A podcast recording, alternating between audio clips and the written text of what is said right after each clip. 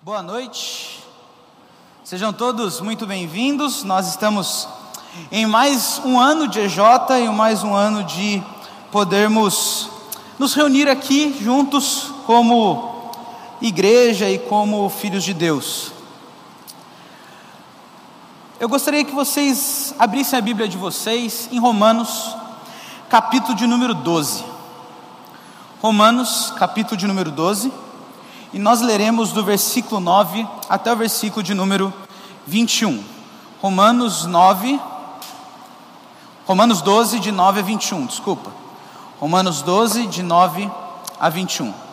Diz assim o texto: O amor seja sem hipocrisia, detestai o mal, apegando-vos ao bem, amai-vos cordialmente uns aos outros com amor fraternal preferindo-vos em honra uns aos outros. No zelo não sejais remissos, sede fervorosos no espírito, servindo ao Senhor. Regozijai-vos na esperança, sede pacientes na tribulação, na oração perseverantes. Compartilhai as necessidades dos santos, praticai a hospitalidade, abençoai os que vos perseguem, abençoai e não amaldiçoeis. Alegrai-vos com os que se alegram e chorai com os que choram. Tende o mesmo sentimento uns para com os outros, em lugar de ser desorgulhosos. Condescendei com o que é humilde. Não sejais sábios aos vossos, próximos, aos, aos vossos próprios olhos. Não torneis a ninguém mal por mal. Esforçai-vos por fazer o bem perante todos os homens. Se possível, quanto depender de vós, tende paz com todos os homens. Não vos vingueis a vós mesmos, amados, mas dai lugar à ira, porque está escrito: A mim me pertence a vingança, e eu que retribuirei, diz o Senhor. Pelo contrário, se o teu inimigo tiver fome, dá-lhe de comer, se tiver sede, dá-lhe de beber, porque fazendo isso, amontoarás brasas vivas sobre a sua cabeça. Não te deixes vencer do mal, mas vence o mal com o bem. Nesse vídeo que nós começamos na pregação, é, eu relembrei minha adolescência. Quem tem aí por volta de 27, 25, 28, vai lembrar bem dessa música. Where is the Love, do grupo Black Eyed Peas.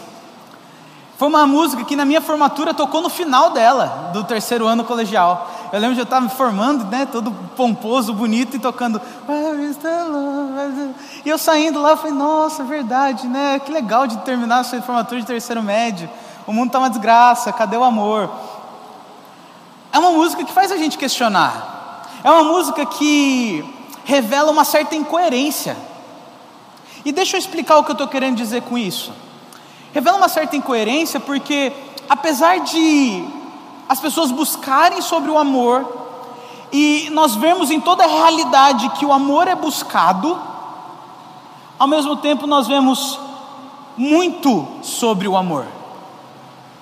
Apesar dessa busca ser tão verdadeira, parece que todas as respostas que vão surgindo por aí vão surgindo de forma insatisfatória, de forma a ser um subterfúgio, um subsidiário, algo menor do que verdadeiramente se espera.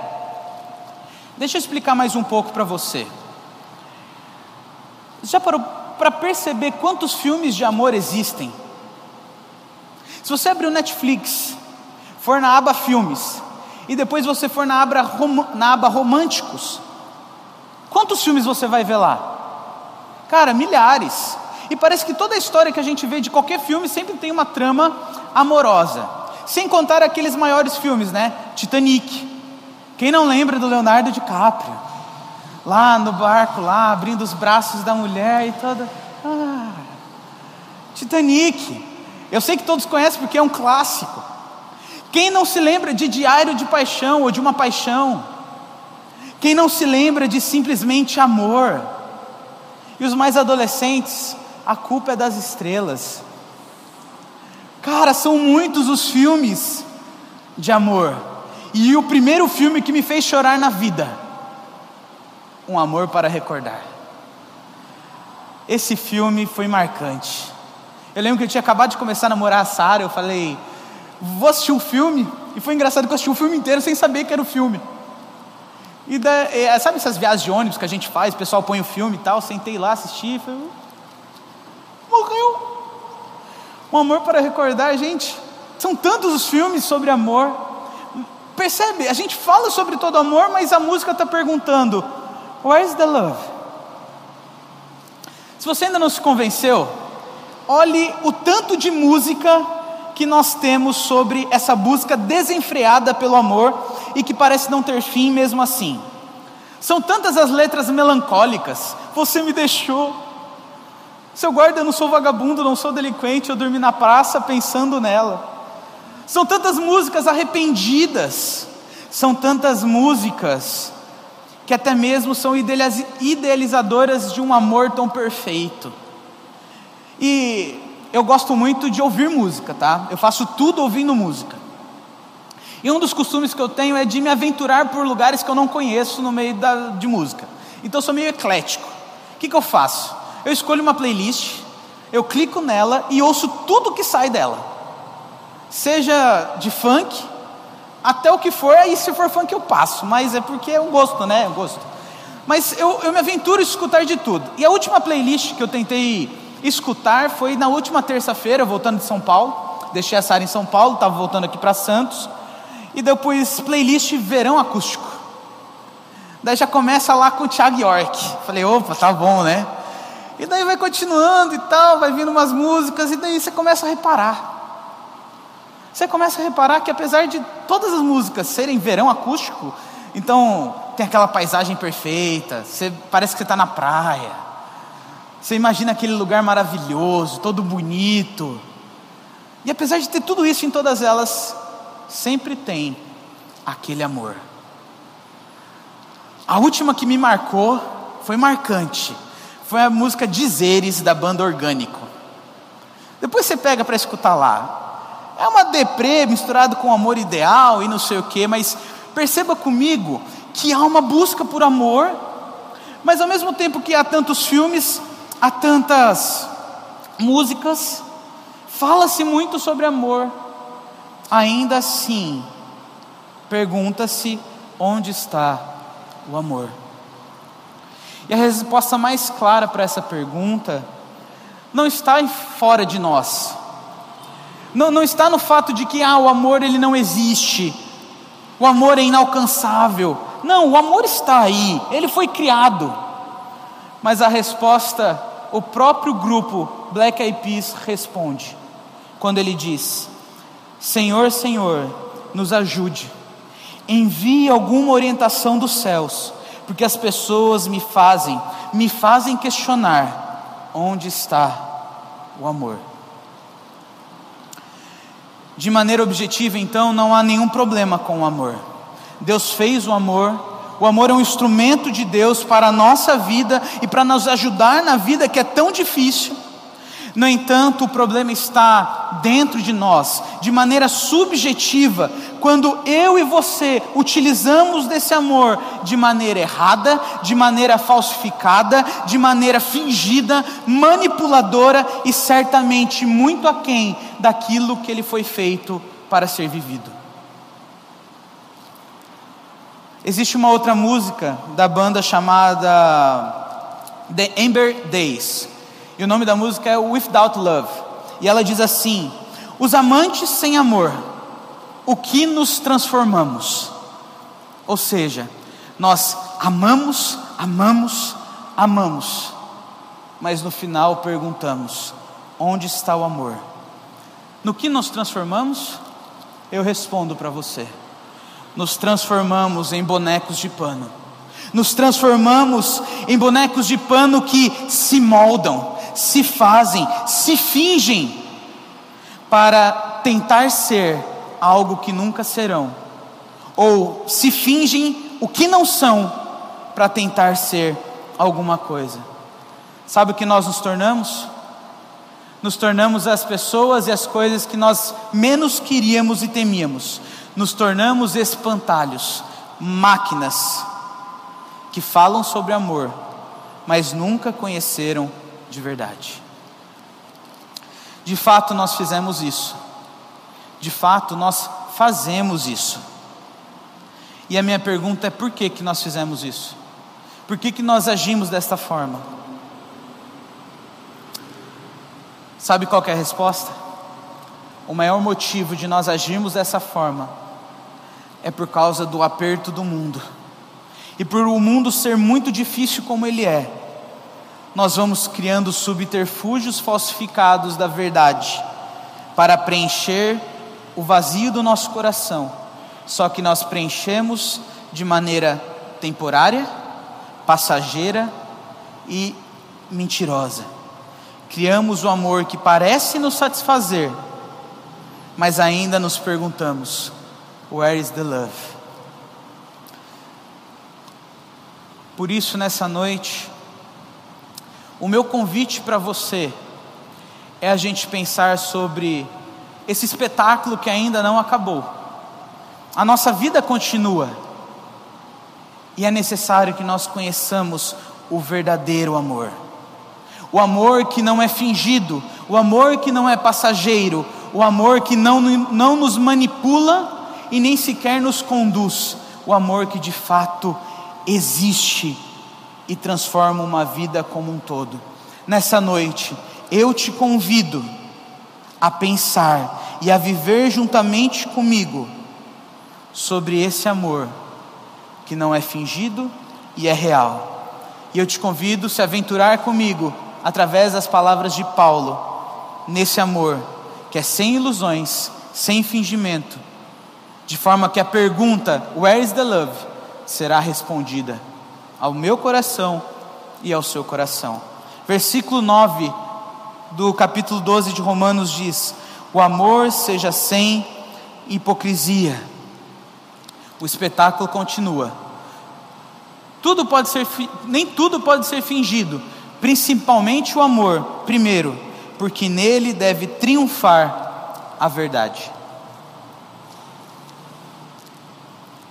Nele deve triunfar a verdade. Olha a sua Bíblia.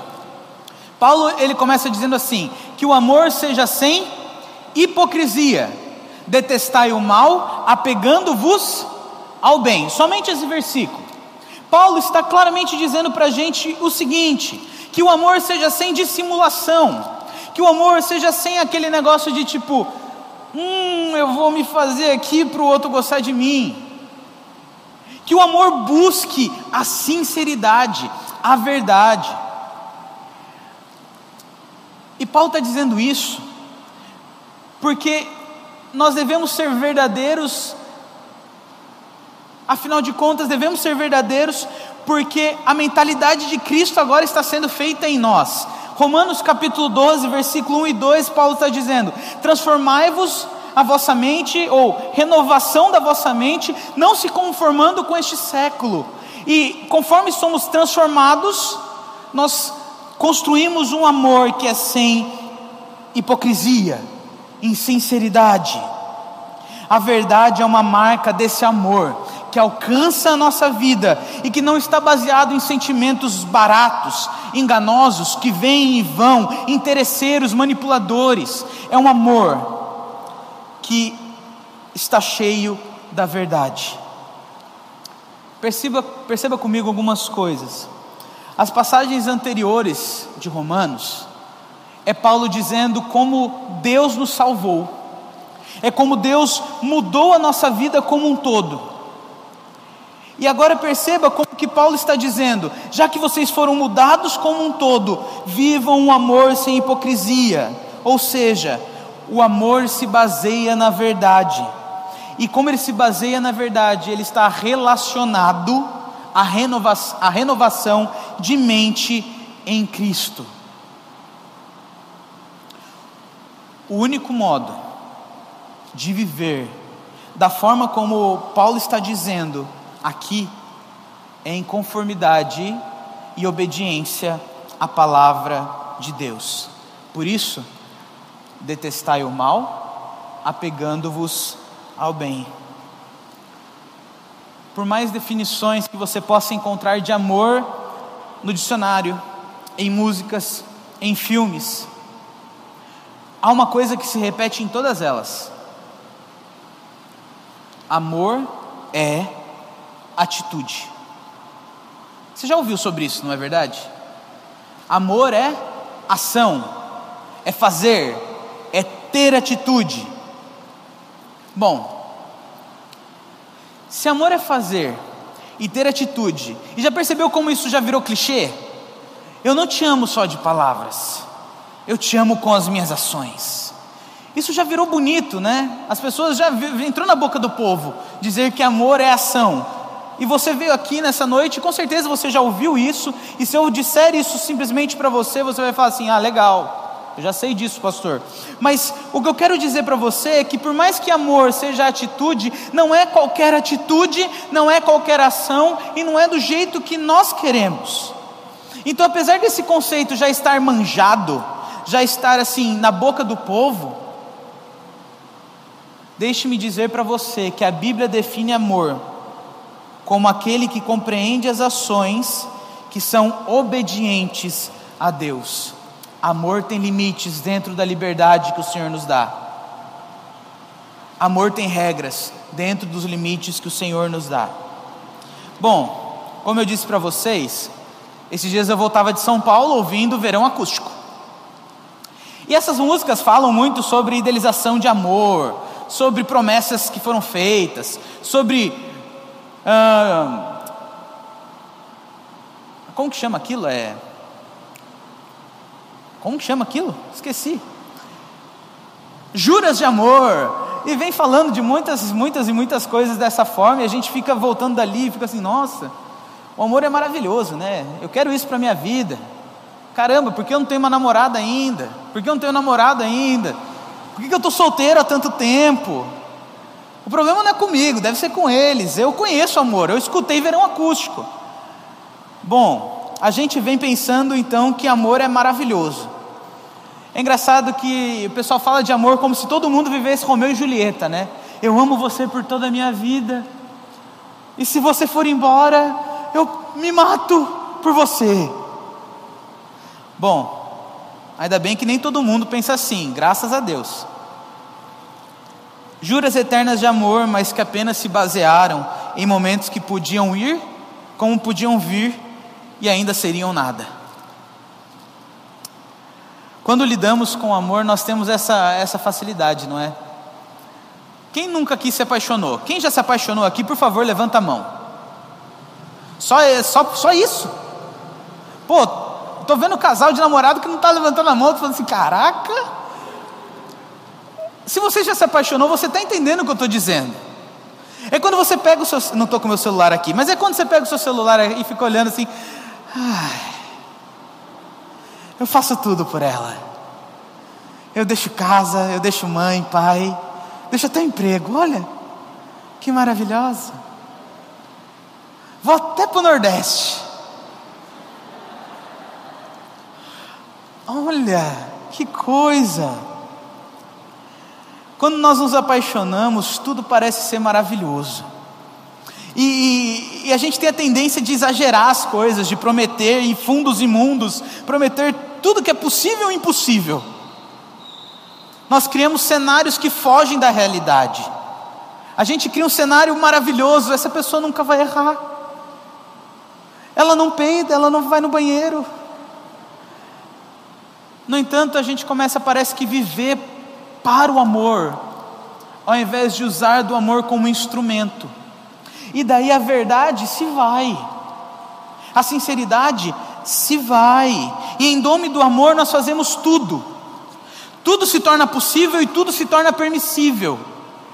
E é interessante que C.S. Lewis, em Cristianismo Puro e Simples, ele vai dizer assim: todo mundo gosta de repetir a declaração cristã: Deus é amor. Caminhoneiro, você já viu, Deus é amor. É evidente nesse caso, que o significado da frase Deus é amor para essas pessoas é muitas vezes algo bem diferente. O que elas querem dizer, na verdade, é: o amor é Deus. Elas querem dizer, na realidade, que os nossos sentimentos de amor devem ser tratados com grande respeito, independentemente de como e de onde eles surgiram. e quaisquer que sejam os resultados que venham a produzir. Foi aí que a gente entrou no que a gente chama de um amor permissível, sem regra, genérico, tolerante. Quando na verdade, presta atenção e aqui em algumas lições. Primeira delas, nem todo tipo de amor é permitido. Essa é a grande primeira lição desse primeiro ponto. Nem todo amor é permitido, ou melhor, todo amor é permitido dentro da liberdade que Deus nos dá. O Senhor nos fala como nos relacionarmos. E Ele nos fala como nos relacionarmos uns com os outros, Ele fala como nos relacionarmos com a criação, Ele fala como nos relacionarmos com o nosso namorado, com a nossa namorada, com o nosso cônjuge. Ele nos fala como nós devemos lidar com as coisas. E isso está totalmente ligado com a verdade, é por isso que ele diz: pela renovação da vossa mente, não conformando com este século, por isso o amor seja sem hipocrisia, detestando o mal, apegando-vos ao bem. Porque o amor tem limite. Amor é amor sem fingimento, sem hipocrisia e de verdade. E esse amor é amar não pelo que sentimos, porque os nossos sentimentos nos enganam. Sabe aquele famoso, nossa, ela mexeu comigo, ela me transformou. Ai, como eu a amo. Cara, isso pode te enganar, pode parar de você ver quem realmente ela é. Quando você ama muito um amigo seu, você pode parar de ver quem ele é. Quando você ama muito alguma coisa sem que seja Deus, você pode enxergar coisas que não são nada verdade. Amamos por quem somos, em quem estamos, não pelo que sentimos e não pelas sensações. Essa compreensão nos livra de amores genéricos, absurdos e interesseiros. Quer testar um amor quando ele é verdadeiro? Coloque regras, ponha limites. Deixa eu te ensinar uma coisa: todo relacionamento tem que ter limites, seja ele de namoro, casamento, ou amizade, ou até colegas. Tem que ter limites, tem que ter regras. O amor verdadeiro tem regras. Segunda lição: o amor deve prevalecer mesmo quando nossos sentimentos são opostos. Sabe aquele, ah não, tá tudo bem, é, eu te perdoo, mas na verdade você não está com muita vontade. Eu quero falar para você, se lasque a sua vontade, porque a Bíblia está dizendo assim: ame, ame. Estar tudo bem ou não estar tudo bem com alguém não faz com que você ame mais ou menos, apenas ame. Não precisa fingir para amar, precisa ir além de quem você é para amar. Se a medida do amor for apenas nós mesmos e o que nós sentimos, então, galera, a gente está mais do que lascado, porque vai ter muitos dias em que eu e você não vamos querer nada com ninguém e vão querer mais que todo mundo se lasque. Nossos sentimentos nos enganam. Quem já ouviu falar de Theodore Dalrymple? Ele tem um livro chamado Podres de Mimados, o sentimentalismo tóxico. Alguém já ouviu? Ele não é crente, ele não é cristão. E ele fala o seguinte sobre o sentimentalismo: o sentimentalismo é a expressão de emoção sem julgamento. Talvez você, ele seja pior do que isso. Sentimentalismo é a expressão da emoção sem o reconhecimento de que o julgamento deveria fazer parte de como devemos reagir ao que vemos e ouvimos. É a manifestação de um desejo pela livre ou pela liberdade de condição de podermos fazer o que nós quisermos, sem estabelecer juízo ou valor ou qualquer outra coisa. O sentimentalismo, portanto, é infantil. Afinal de contas, são as crianças que vivem num mundo imaginário.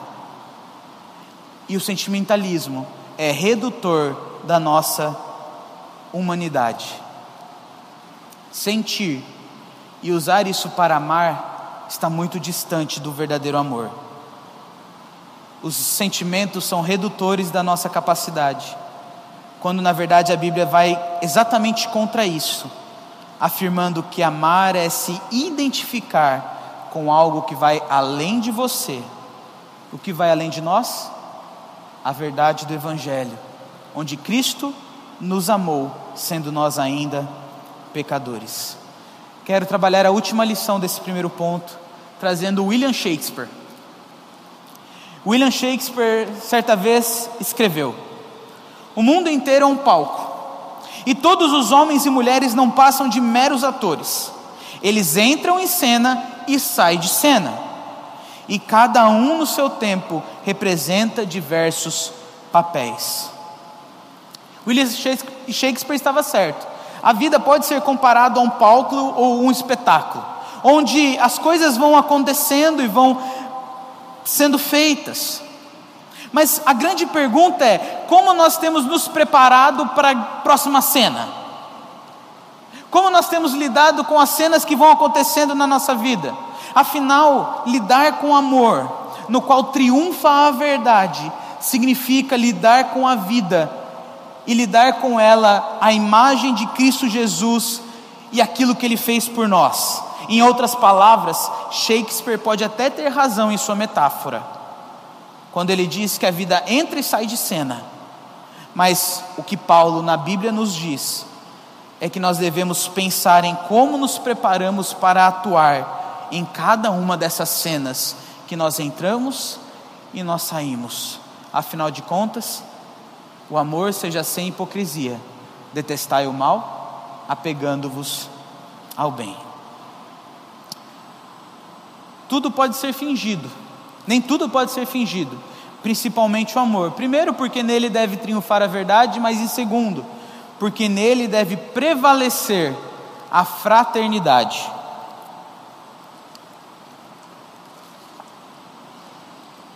Charles Spurgeon, ele tem a seguinte frase: quando o Espírito de Deus está presente, os crentes amam-se uns aos outros e não há entre eles lutas, a não ser a luta que cada um tem por desejar amar cada vez mais. É verdade que crente não briga? Crente briga. Então aqui a gente tem um problema para resolver e eu quero que vocês me ajudem a resolver. Se o Espírito de Deus habita em nós, e o mesmo Espírito habita em todos nós, por que, que nós continuamos brigando? E o problema vem, ou o Espírito não habita, ou a gente não é tão irmão assim. Onde que está o problema? Paulo responde, olha o versículo 11 da sua Bíblia, e olha o que Paulo diz sede, não sede remissos, mas sede fervorosos de espírito. A gente responde essa grande problemática dizendo que as grandes brigas que acontecem e o grande problema de a gente não ter fraternidade, e fraternidade é vivermos bem uns com os outros, termos o mesmo pensamento, caminharmos juntos, sermos unidos. O problema de tudo isso é porque nós não somos fervorosos no Espírito. Se você já leu esse texto, você vai olhar o versículo 11 e vai falar assim: putz, parece que ele está meio fora de contexto. No entanto, ele está muito dentro do contexto. Porque Paulo está dizendo assim: sede fervorosos no espírito, sede fervorosos de espírito, para que vocês consigam amar desta forma que eu estou falando. E o que é ser fervoroso de espírito? A gente poderia passar tempo aqui discutindo o que é ser fervoroso de espírito.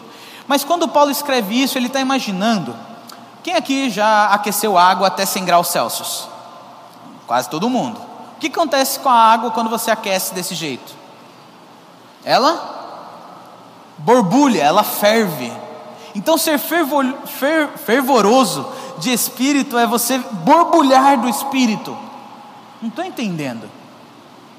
Então, vai lá para Efésios capítulo 5, versículo 18 quando Paulo diz assim: E não vos embriagueis com o vinho no qual há dissolução, ou seja, há problema, mas enchei-vos do Espírito.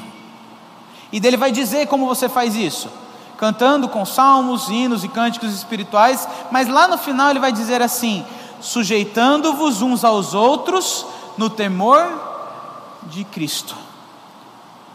Sabe o que Paulo está dizendo aqui para mim e para você? Ser fervoroso no espírito é ao contrário de se embriagar com o vinho. Eu e você sabemos muito bem o que é se embriagar com vinho, não por experiência, espero eu, mas por vermos gente assim, por vermos o que acontece na embriaguez. A pessoa perde a noção para que ela se entregue à bebida. Então Paulo está comparando a embriaguez com se encher do espírito. Como que então nós somos fervorosos de espírito? Quando o espírito guia a nossa vida, quando o Espírito toma a nossa vida, quando estamos totalmente entregues ao que o Espírito nos manda fazer todos os dias e viver para Ele. Ou seja, viver em fraternidade, em perfeita harmonia com os irmãos que nós temos, é deixar-se encher pelo Espírito Santo. Por que, que isso é importante? Por alguns motivos, e eu vou dizer a vocês. Primeiro deles, 1 João capítulo 4, versículo de número 20, quando o apóstolo João diz assim: Se alguém disser, amo a Deus e odiar a seu irmão, é mentiroso.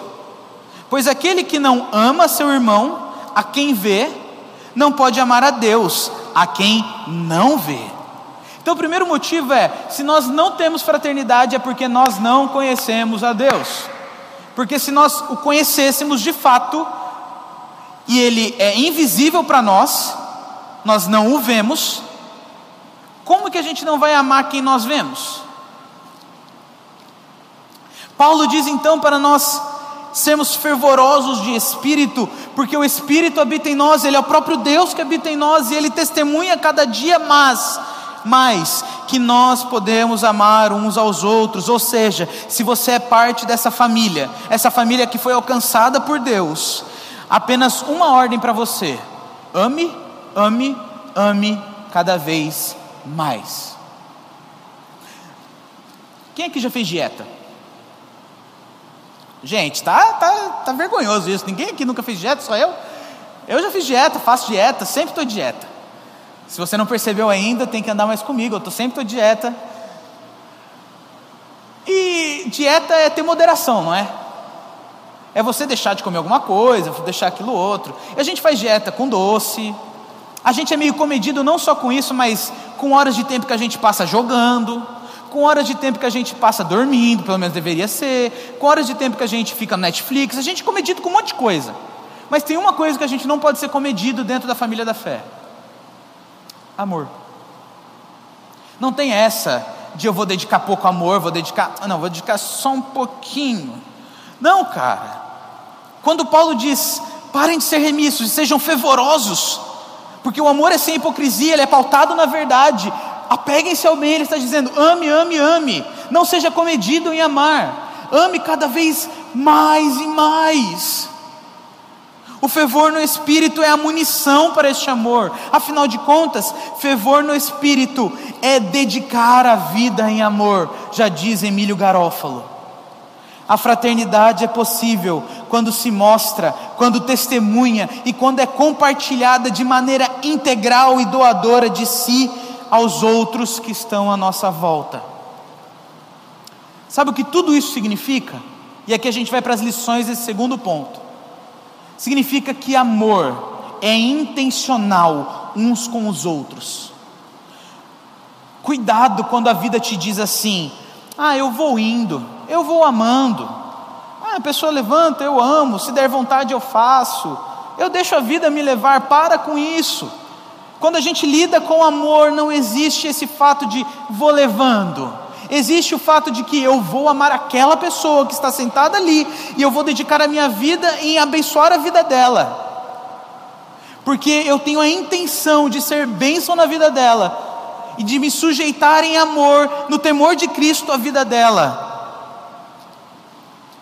Então, Ser intencional significa algumas coisas. Em primeiro lugar, ser intencional significa que cada vida humana deve ser valorizada com dignidade e, a, e dedicada em maior amor a você mesmo, aquela pessoa. Deixa eu explicar de outra forma. Vidas negras importam, todas as vidas importam. porque todas as pessoas têm dignidade diante de Deus e todas as pessoas são carentes do amor de Deus. Para amar, você deve conhecer a si mesmo, mas cuidado para que esse amor a si mesmo não se torne um ídolo na sua vida, porque pessoas não olham mais à sua volta, ignoram exatamente tudo que esse texto nos diz. E param de preferir os outros em honra Quantas vezes nós já dissemos mal de alguém simplesmente pelo nosso falar? Simplesmente porque a gente queria se sentir bem, se sentir acima, se sentir melhor e maior. A sensação de poder nos consome. E a gente vai construindo um mundo à nossa volta e as nossas vontades como se elas fossem as únicas. E quem não a seguir, está lascado. Isso acontece num namoro, gente. Isso acontece numa amizade onde eu quero que as pessoas me sirvam quando eu não quero servir. Esse desprezo, essa maledicência da vida alheia, é o que subjetivamente vai fazendo com que o mundo pergunte o quê? Onde está o amor? Parece que a gente esqueceu totalmente daquilo que Cristo nos disse. E o mundo vos, vos conhecerá quando vocês tiverem amor uns para com os outros. Amor é intencional. E o que isso significa? Em segundo lugar, isso significa que precisamos aprender a enxergar os outros maiores do que nós mesmos. Sabe como que isso acontece? Esteja alerta. Esteja alerta à oportunidade de você dar um elogio. Já percebeu como que a gente é meio comedido para dar elogio? A gente faz exatamente o que os nossos pais faziam com a gente fez mais que obrigação, era para fazer isso mesmo. Mas quando erra, a gente é o primeiro a dizer errou. Quando tem que criticar, somos os primeiros a criticar. Mas quando é para aplaudir, a gente espera, né? Já viu quando o pessoal vai bater palma? Sempre começa o, o sozinho lá. E sempre espera o outro lá, que, e daí fica o coro de palmas. Aproveite oportunidades para elogiar. Esteja alerta ao que você não precisa falar do outro, porque se você vai falar algo que não vai edificar, não vai trazer nada de bom para a vida do outro, fique quieto, isso é honrar. Esteja alerta a seu irmão, isso é fraternidade. Esteja alerta ao simples olhar, porque às vezes num olhar nós machucamos quem está conosco. Esteja alerta ao negligenciar, isso é honrar. Lembra quando a gente falou sobre insensibilidade? Ser insensível é não ser intencional. Por isso, procure se apresentar interessado na vida dos outros, mas não como aquele fofoqueiro, não como aquele que quer saber a última notícia e para falar assim, cara, eu estou sabendo de um negócio. Não, use a sua preocupação com a vida do outro para cuidar da vida do outro. E se ele te contar algo, guarde para você. E ore com você. E se você é uma pessoa que precisa de ajuda, fale. Porque muitas vezes você quer que a gente descubra que você precisa de ajuda, mas a gente não sabe, se você não disser. Uma última lição desse segundo ponto é: envolva-se com o povo de Deus. A gente fala muito de amor, não é? A gente quer muito amor, mas a gente para de se envolver. A gente para de viver em igreja. A gente para de querer conhecer a vida do outro e, e que o outro conheça a minha vida. A gente para de fazer aquilo que Paulo diz, né? Exortar uns aos outros, aconselhai-vos mutuamente, cuidar da vida um do outro. A gente para de querer isso.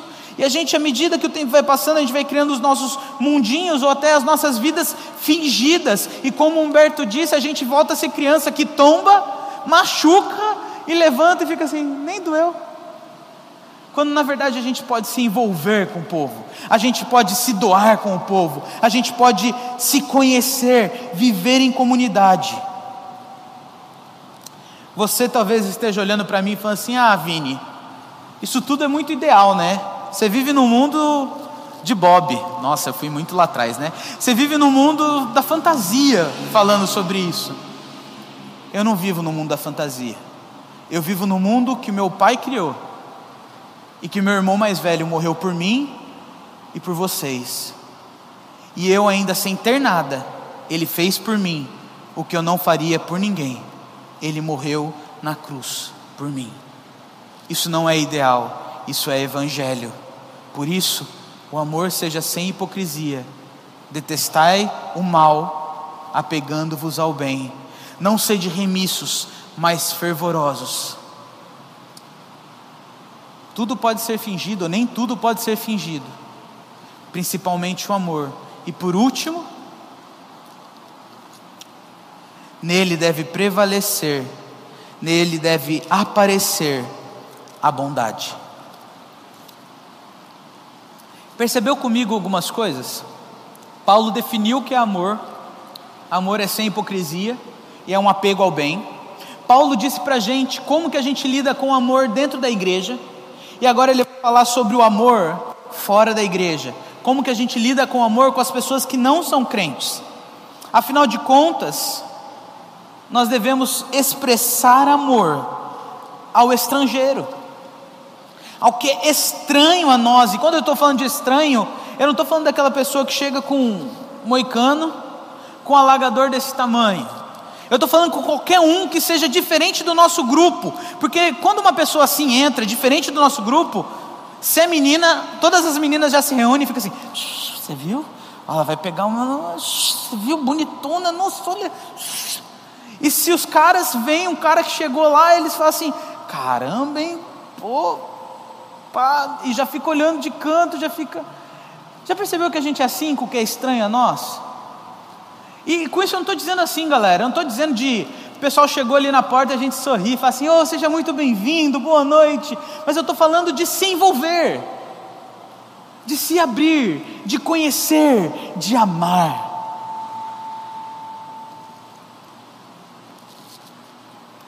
Paulo está falando sobre o poder que nós temos de ir além de nós mesmos para amar aqueles que são de fora.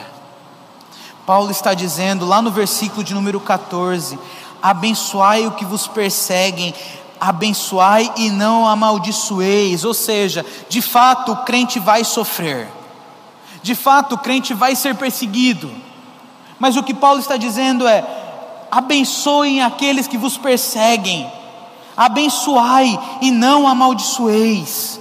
Sabe o que Paulo está indicando aqui? Ele está indicando sobre a ética do reino. Ele está nos chamando a abençoar aqueles que nos perseguem. E sabe por que é difícil pensar assim? Porque eu e você, no primeiro momento que nós temos, o nosso pensamento vai quase que automático para outro canto. Aquele que me persegue merece a morte. E também se torna difícil também porque os nossos primeiros pensamentos são totalmente opostos. E perceba que não é apenas que apenas Paulo que fala isso, mas o Senhor Jesus, lá no Sermão do Monte, ele diz assim: se alguém te bater, ofereça-lhe a outra face. E talvez a gente fique pensando que essa ética do reino é coisa para bobo. Então todo crente é bobo. Galera, eu quero dizer o seguinte: a ética do reino não é sobre bobice ou bobagem. A ética do reino é, re, é retribuir o bem, ou melhor, o mal com o bem. Algo que não é natural nem para mim e nem para você. Quer entender um pouquinho mais sobre isso? Na sua casa depois, abre em João capítulo de número 13. E você vai ver o Senhor Jesus, Criador dos céus e da terra, dono de todo o universo, onde Hebreus vai dizer que toda a plenitude de Deus estava nele e ele era Deus, se ajoelhando, pegando um balde e uma toalha e passando no pé de cada um dos discípulos, até mesmo de Judas. Abençoai e não amaldiçoeis aquele que vos persegue. A principal lição de Paulo aqui é lá no versículo de número 16: tende o mesmo sentimento uns para com os outros. Em lugar de ser desorgulhosos, condescendei, ou seja, diminuam-se ao mesmo nível com o que é humilde. E não sejais, olha como que é interessante isso, e como a gente faz isso, e não sejais sábios aos vossos próprios olhos. Sabe, a gente que é presbiteriano gosta de, de olhar para a Bíblia e falar assim: nossa, a gente conhece isso aqui, ó. Predestinação, teoria da, é, doutrina da aliança, perseverança dos santos.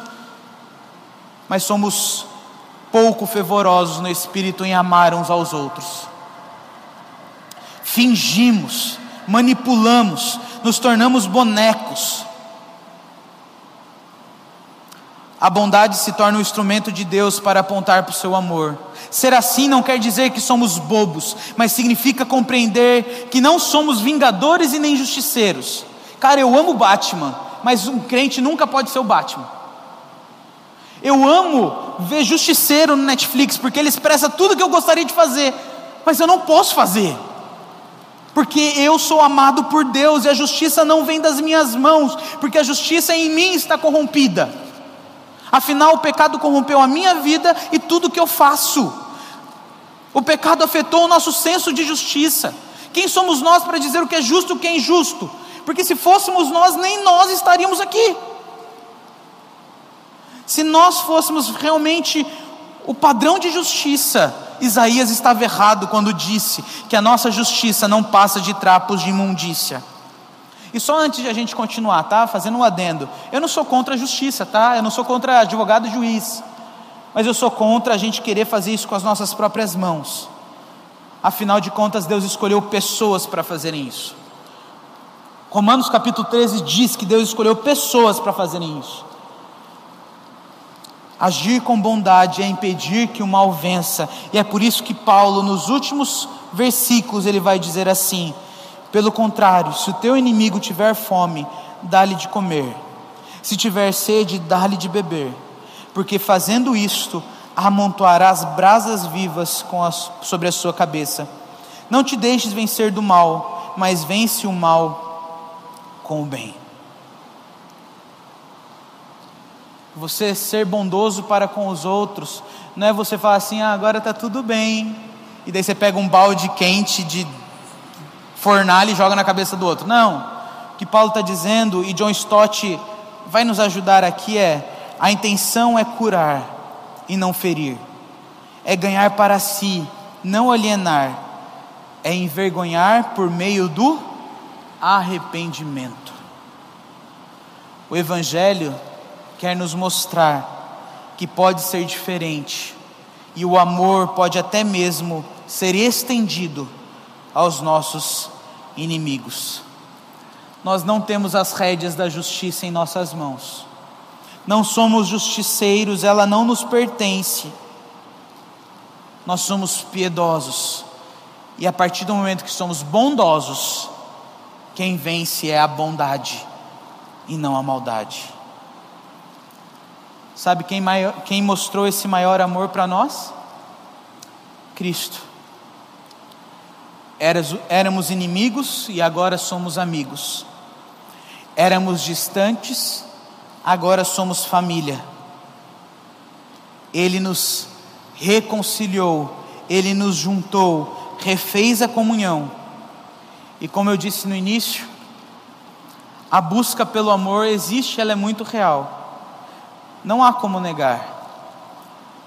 No entanto, nós estamos cansados de sentimentalismo barato de juras infindadas e até mesmo de idealismos inalcançáveis. Por isso eu termino dizendo: o amor de Deus não se desgasta por causa dos nossos pecados. Embora os nossos sentimentos sejam instáveis e indiferentes, seu amor por nós não é. Ele é implacável e maravilhoso. Cristo e o amor cristão é esse, que não finge e não deixa espaço para perguntar onde está o amor, porque afinal de contas, o amor se encarnou e fez um de nós como eu e como você. Tudo pode ser fingido, tudo pode ser construído, mas o amor não. Ou melhor, ele até pode, mas ele nunca vai satisfazer realmente o que o nosso coração mais precisa. Quero te convidar a fechar seus olhos e a gente vai orar. Pai, muitos perguntam onde está o amor. Muitos fazem de fato essa pergunta e porque de fato esse questionamento está no coração. E isso é tão verdade, ó Deus, que nós vemos tanta coisa sobre amor. Músicas, filmes, poemas, teatros, novela, tudo se passa por amor. Mas que elas, elas não perceberam ainda que tudo é sombra tudo é ilusão, imagem do verdadeiro amor. O amor que verdadeiramente nos conquistou, nos transformou e é completo. Completo sobre a nossa vida, não por causa de nós mesmos, mas por causa de Cristo Jesus. Afinal, aquele que era todo eterno, se tornou mortal. Aquele que era a majestade se tornou servo. Aquele que habitava nos ricos palácios se tornou ou nasceu numa manjedoura. E tudo ele fez quando nos amou e nos quis salvar. Louvado seja, Pai, o Senhor porque nem tudo pode ser fingido, principalmente o amor. Ele não é fingido quando olhamos para Ti e percebemos o que Ele fez em nós e através de Cristo Jesus. Permita-nos, ó Deus, a sermos pessoas assim, que buscam o amor em verdade, o amor no corpo e o amor além das quatro paredes da nossa própria casa. Em Cristo nós oramos, em Cristo nós fazemos esses pedidos. Amém.